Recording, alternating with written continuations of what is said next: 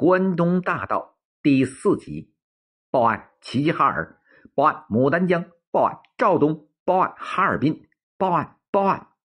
在短短的不到一个月的时间里，这罪恶的行动如同一股邪恶的龙卷风，自西向东卷过了松嫩平原。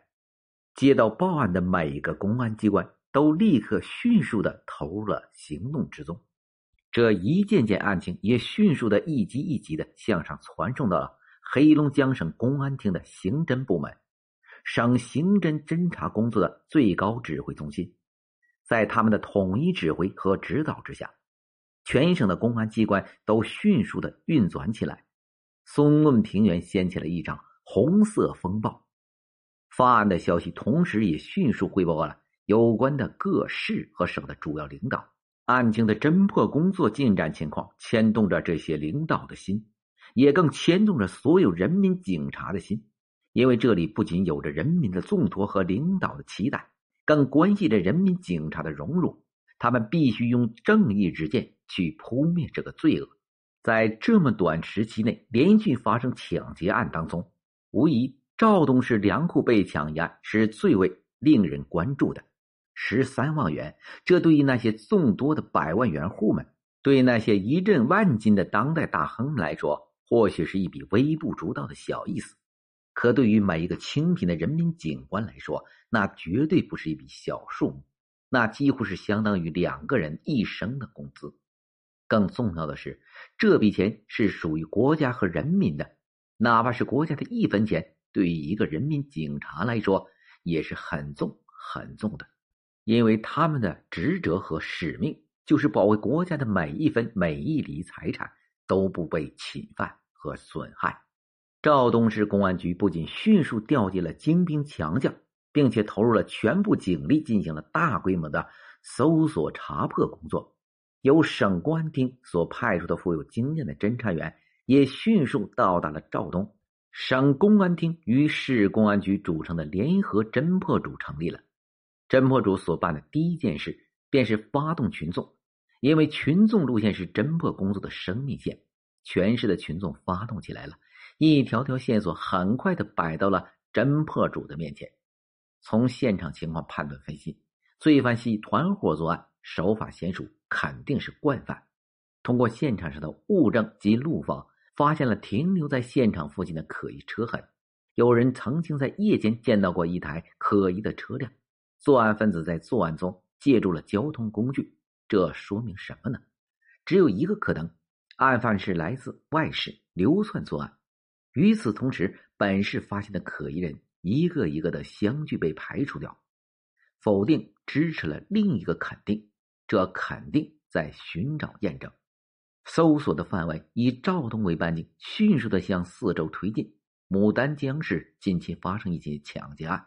系团伙驾车作案，哈尔滨市发生一起类似的案件，滨州铁路沿途近期内发生了一起抢劫案，均沿公路两侧呈一线排列，推断得到了验证，肯定指引着侦破方向。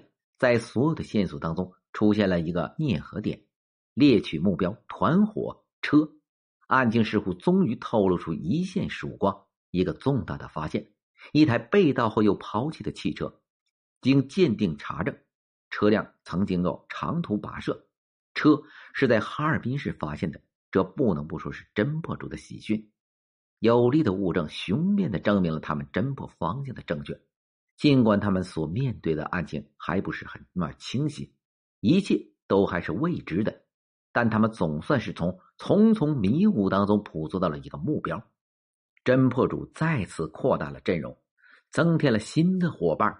哈尔滨市的同行们，同时省市三方联合侦查组也把侦破的重点转移到了哈尔滨市，并以此为圆心，把搜索的范围迅速辐射到全国的更大范围。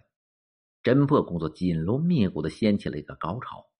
根据又连续发现的类似案件进行并案侦破，搜集一切的目击者、被害人所提供的证词，从中勾勒出案犯的形象。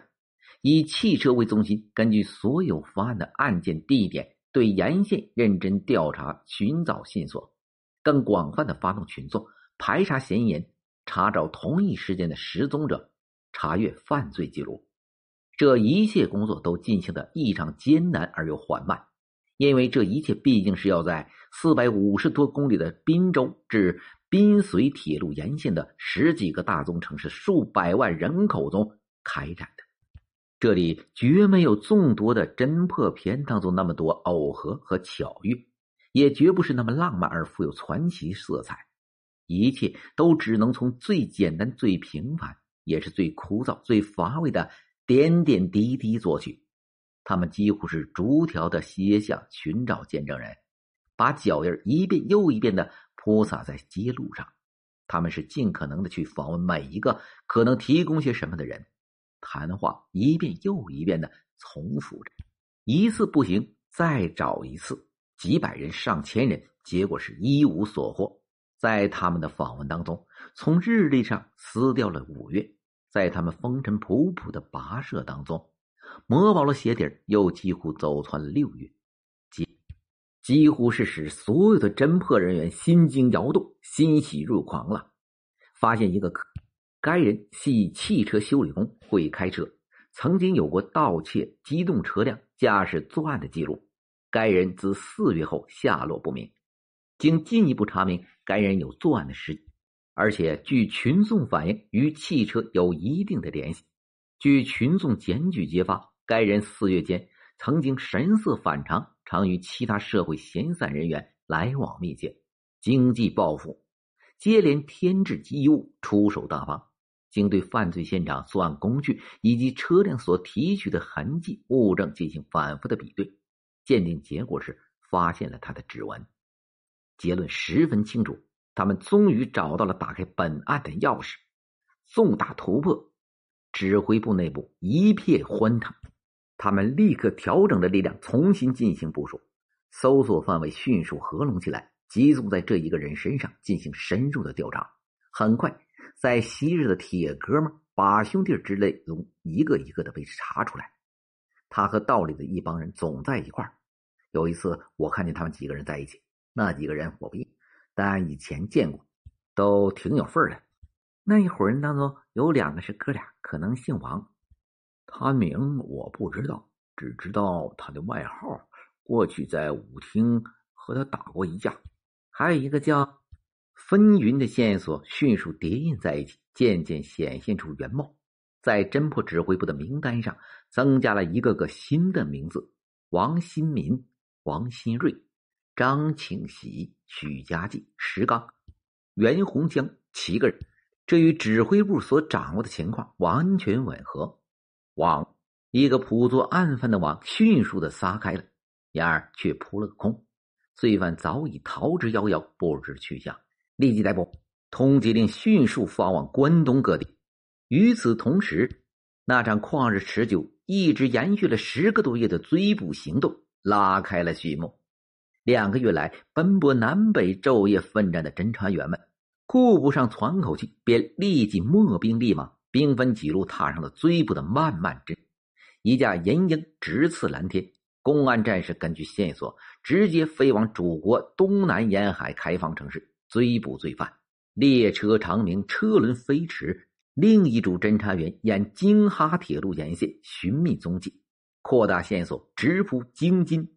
一个个抓捕小组迅速奔赴关东各大城市口岸进行搜捕堵截，更多的公安干警则在统一的指挥下，悄悄地进入了隐秘的岗位，对所有案犯可能藏匿、联络、落脚露面的地方都进行严密的布控，悄无人知的封锁了他们可能出现和进出的路口道路。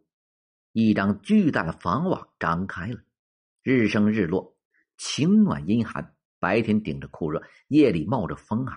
广大公安干警睁大了眼睛，昼夜牢牢的盯在自己的岗位上，耐心的守候着，如同猎人的那样，等待着即将出现在射程之内的猎物。当然，这又不比狩猎，他们的对手是比野兽更凶残的多，也要狡猾上十倍百倍的罪犯。贼踪遥遥，时日漫漫。他们究竟会逃到哪里去呢？这一次，他们会不会再漏网呢？